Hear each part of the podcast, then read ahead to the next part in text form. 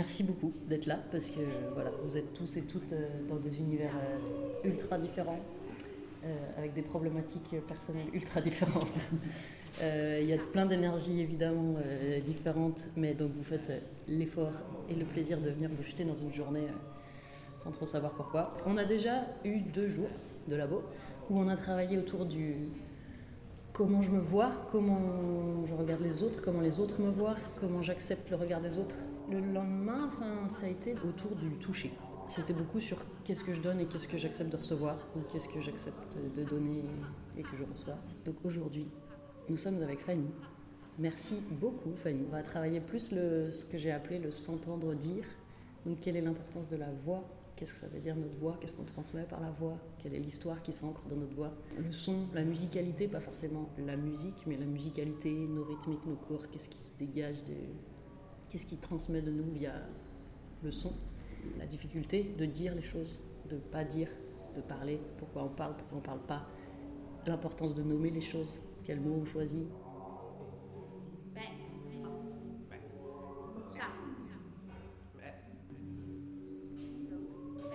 je m'appelle Karine Claude Josiane.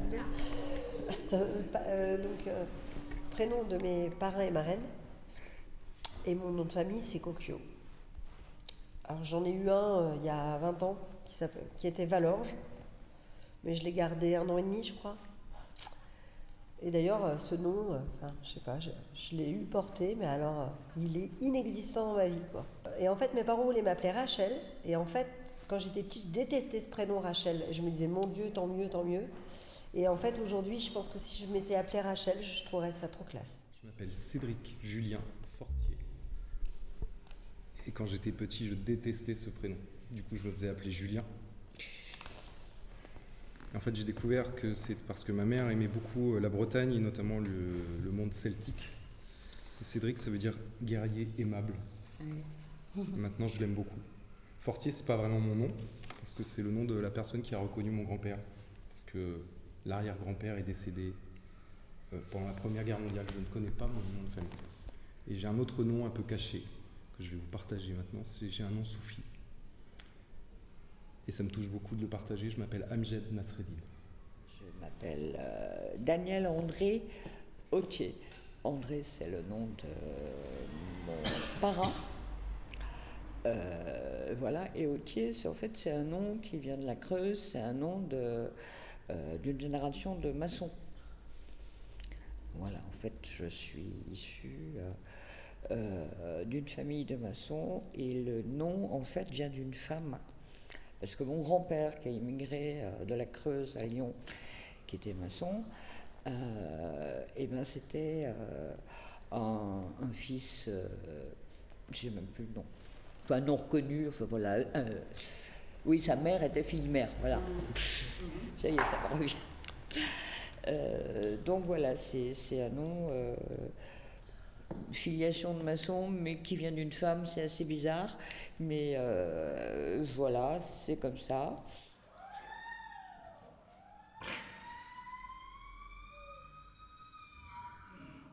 D'abord, on va commencer par un silence avant de commencer à déambuler autour de la personne.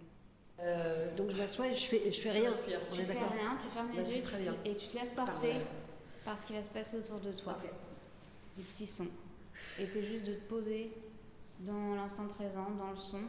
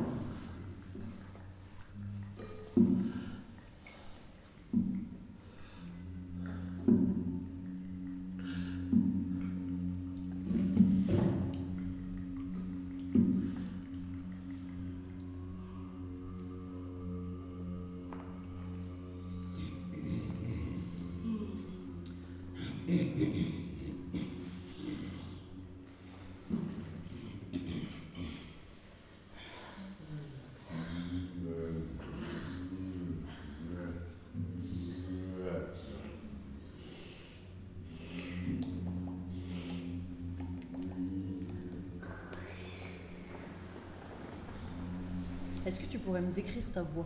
Elle est comment ta voix? Alors moi j'entends ma voix comme une vibration. Pour moi, c'est quelque chose qui vibre assez bas. Je, détestais euh, écouter ma voix euh, parce que je ne me reconnaissais pas. Et en fait, euh, j'ai l'impression que ça se rapproche de plus en plus de ce que j'entends avec le temps. pour moi, c'est une vibration un peu basse. Moi, je crois que ma voix, c'est une voix de vieille. J'ai pas, pas eu de maladie J'ai pas eu de, maladie spéciale. Hein, Simplement, j'ai commencé à fumer euh, à, 30 ans, et puis, euh, bah voilà, j'en ai 73, et je fume toujours. c'est une voix de vieille fumeuse. Hein. Je pense. Bah, je n'ai pas de, de, moyen de m'entendre, euh, de comparer ma voix, si tu veux.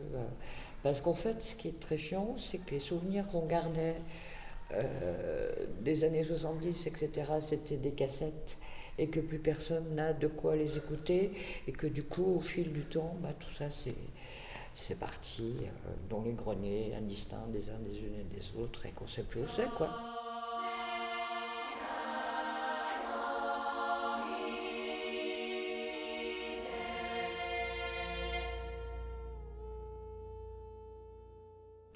Parce que je pratique jamais, euh, j'explore jamais euh, le ressenti, euh, ni de mon corps, ni de ma voix, ni de mon je ne sais quoi. Et que donc j'ai pris conscience de plein de subtilités que je j'avais je m'étais jamais formulées parce que c'est quelque chose qui n'est qui, pas dans mon, spectre, dans mon scope, on va dire, du quotidien. Parce que moi, je fais des choses avec, avec des éléments extérieurs, mais pas avec ce que j'ai en moi. Quoi. Ben ça fait partie de l'identité. Enfin, l'empreinte vocale est une empreinte digitale enfin, comme une empreinte digitale en fait. Il y a un vrai truc, c'est que c'est une signature de l'identité de chacun. Elle est, elles sont toutes différentes et c'est justement un truc, mais biologique déjà, de reconnaissance, de communication entre, entre les êtres humains, qui est hyper fort en fait, euh, qui est un outil euh, euh, de survie et de communication au départ. Et, de voir que c'est la culture dans laquelle on grandit qui fait, qui fabrique notre voix et qu'en fait on la fabrique comme le genre en fait euh, est fabriqué, mais euh, que du coup en fait euh, elle est façonnée à toutes les étapes de nos vies et par mimétisme en fait on va reproduire les sons et ensuite après il y a l'apparition du langage et tout ça, mais le, le son de notre voix, il est, on le fabrique. Et, en fait, il n'y a que, j'ai, en, me posant la question, en y répondant, je me suis souvenu qu'en fait, c'est que aux femmes de ma famille, à ma grand-mère ou à ma mère, qu'on a dit parle moins fort, justement parle moins fort au téléphone, ah, arrête de crier maman, tu sais, euh, genre baisse d'un ton, tu prends trop de place, on a honte. Et, moi-même, je faisais la remarque à, ma grand-mère ou à ma mère, mais, mais et j'ai pas le souvenir qu'on ait fait ces remarques-là de parler moins fort à, à, mon frère ou à mon père, par exemple. En tout cas, c'est ce qui est très clair, ce que tu vois, ce que tu comprends, ce que tu prends en pleine figure, c'est que la voix, on l'a construite, comme tu l'as dit, d'une manière genrée. Même si j'ai une voix un peu grave, j'ai quand même une voix de femme. Au téléphone, on ne me dit jamais monsieur. Et le, le, le, truc où les, les, les, personnes transgenres sont contentes, c'est quand au téléphone, on les genre comme ils le veulent. C'est un peu le, test euh, là-dessus. Donc ça, c'est tu parles fort au téléphone, on aurait tendance à, penser que tu as une voix d'homme. Il se trouve que j'ai dû appeler SFR pour euh, annuler ma ligne, tu vois, donc c'est infernal ce truc, tu dois passer ta vie à avoir plein de gens, euh, des techniciens, des machins. Et donc euh, j'ai constaté, et en fait j'ai découvert, parce qu'en fait je, je, crois que ça m'était pas tant arrivé avant, quoi. En tout cas, j'avais pas eu autant de gens au téléphone très doux, énormément, tu vois, sur un temps très court, beaucoup d'interlocuteurs, de techniciens, techniciens qui te disent tout énormément, d'un coup beaucoup monsieur, monsieur, monsieur. Et je fais, ah ouais, ah bon? Fanny Claire Françoise. en fait, euh, Fanny Claire, mes parents ont hésité entre Fanny et Claire, et puis euh, Fanny l'a emporté. Ils ont hésité aussi entre Claire et Clara. Euh, Françoise, c'est le, c'est le nom c'est le prénom de ma marraine. et Fanny, en fait, c'est un, prénom euh, euh, méditerranéen euh, c'est aussi un diminutif de Françoise en fait. Et ils ont hési- hésité parce que Fanny ou Clara, euh, c'était en référence à deux. Euh, à Fanny Mendelssohn, qui était la sœur de Félix Mendelssohn, qui était aussi musicienne, comme euh, son, son frère qu'on connaît mieux, toujours. Et Clara Schumann, parce que c'est des grands amateurs de musique romantique, Pas dix- mal. 19e, donc ça fait chic, hein, bien sûr. Euh, moi, j'appelle Chloé Marie Bégou. Euh, le nom de jeune fille de ma mère, c'est Pertus. Chloé, c'est mon père qui a choisi parce que ma mère voulait m'appeler Marie, parce que c'était le nom de sa meilleure copine, qui est décédée maintenant, mais quand elle voulait m'appeler Marie, elle, était vivante. Et alors, mon, mon père a eu un très bon argument.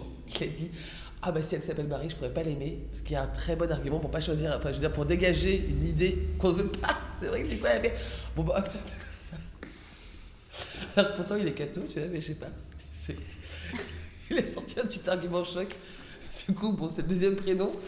Donc c'est lui qui a choisi Chloé euh, par rapport à Boris Vian, mais je crois qu'il avait oublié le prénom. Et en fait, c'est parce qu'il bossait euh, et passait devant Chloé à Token, un truc de pétrochimie euh, qui a.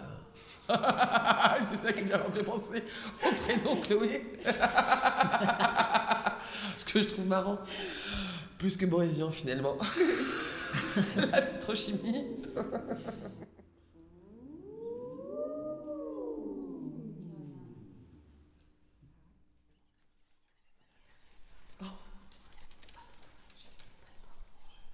Relation que j'ai, euh, ma, rela- ma, vie personnelle, ouais, ma relation que j'ai avec le père de mon fils, avec qui je suis depuis 15 ans. euh, euh, en fait, quand je, pense à cette relation, quand je pense à lui, je pense tout du cul. Voilà. C'est l'émotion qui me vient.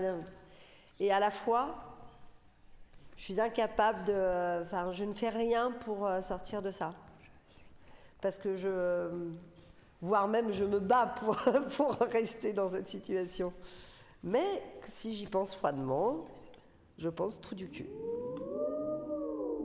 J'ai fait un an de dépression, j'ai perdu 7 kilos, euh, 8 kilos, euh, et j'ai pas pu travailler pendant 3 mois, quoi. Donc, euh, mais impossible de travailler, moi qui étais une nana qui bossait euh, quasiment 7 jours sur 7. euh, pendant 3 mois, j'ai pas pu travailler. Je ne pouvais pas travailler tellement j'étais obnubilée par, cette, par ce chagrin. C'était obsessionnel. Je mangeais plus, je dormais plus. C'était terrible. Si je me laisse aller, que je parle bêtement, enfin de manière, euh, il me sert à rien en fait, ce garçon. Je le trouve sans saveur ni odeur à, tous les niveaux, quoi. Mais je veux pas passer à quelqu'un d'autre pour autant. Puis en fait, j'ai pas envie d'autre chose, quoi. C'est l'enfer. Mais bon. J'ai la, la, la, la voix qui, qui porte. Je parle fort au téléphone.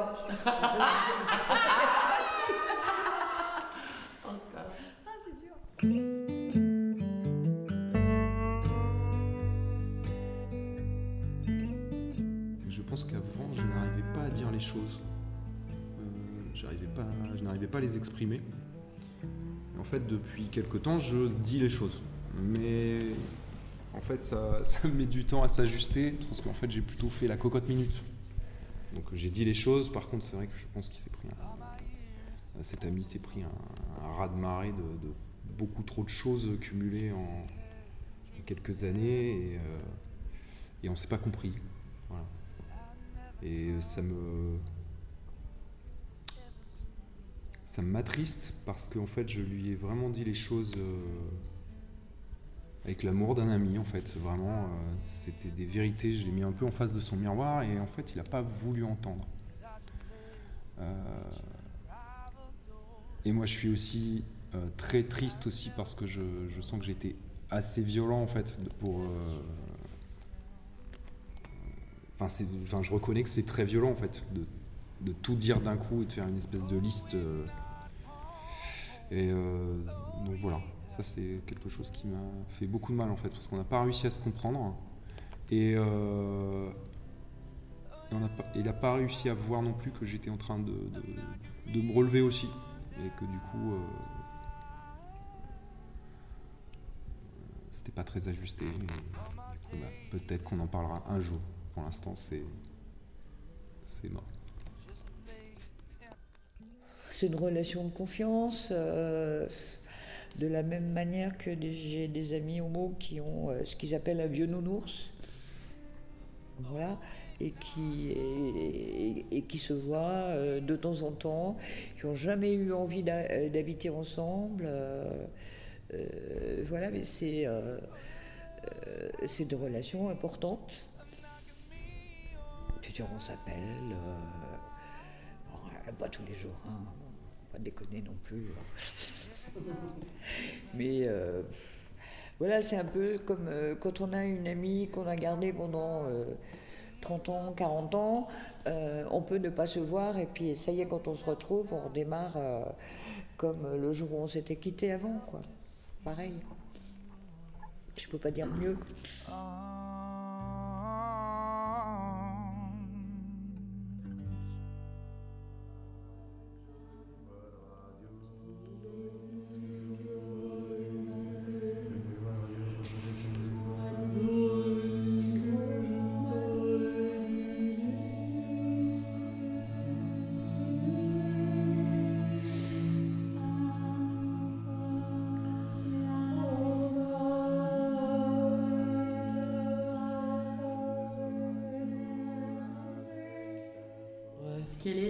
Ton rapport aux hommes Et ce qui est drôle, c'est qu'enfant, il n'y a pas vraiment de différence, et c'est plus à l'âge adulte où d'un coup, euh, où d'un coup les choses sont plus aiguës et où je suis toujours en train de renégocier ma place. Enfin, euh,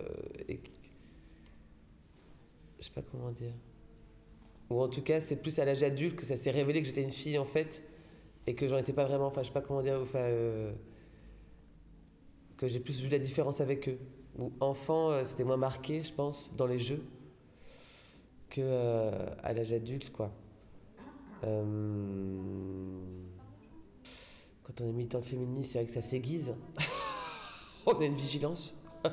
enfin, disons qu'on a quand même une espèce d'oreille attentive et, de, et, regard un peu laser.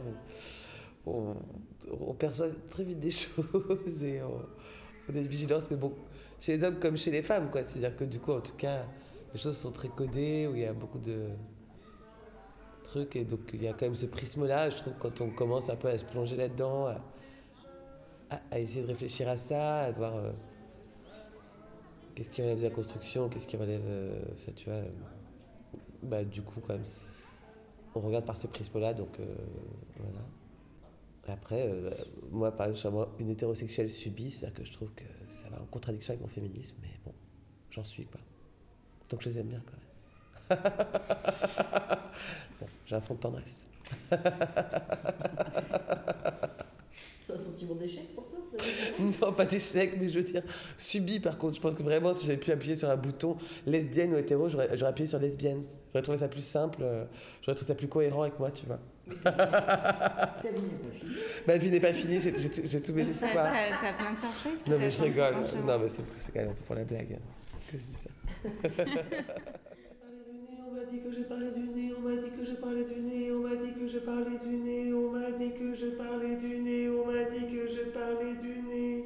J'ai un rapport, euh, j'ai grandi avec une image plutôt po- positive, entre guillemets, euh, d'homme euh, d'homme doux.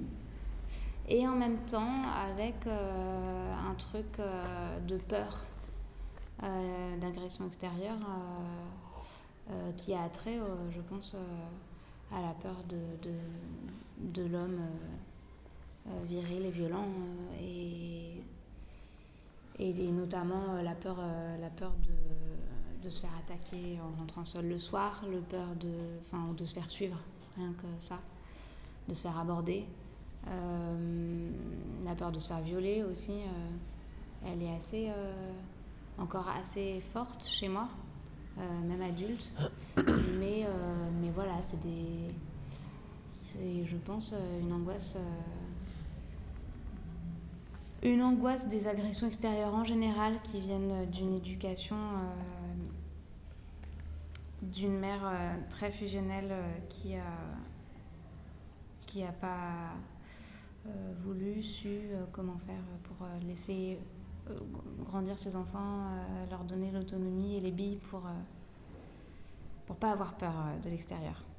Donc il y a une grosse angoisse et le fait de brasser aussi beaucoup les questions féministes ces dernières années font ressurgir ces, ces peurs-là.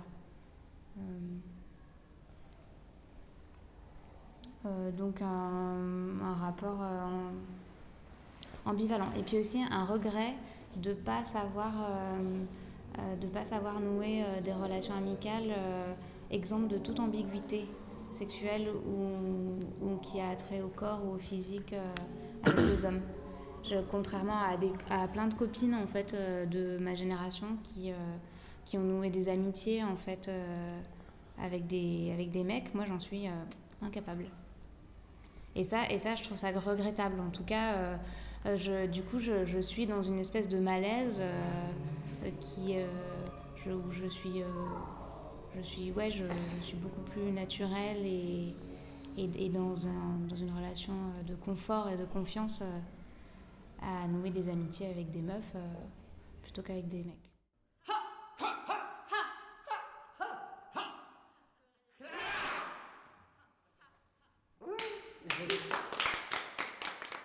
C'est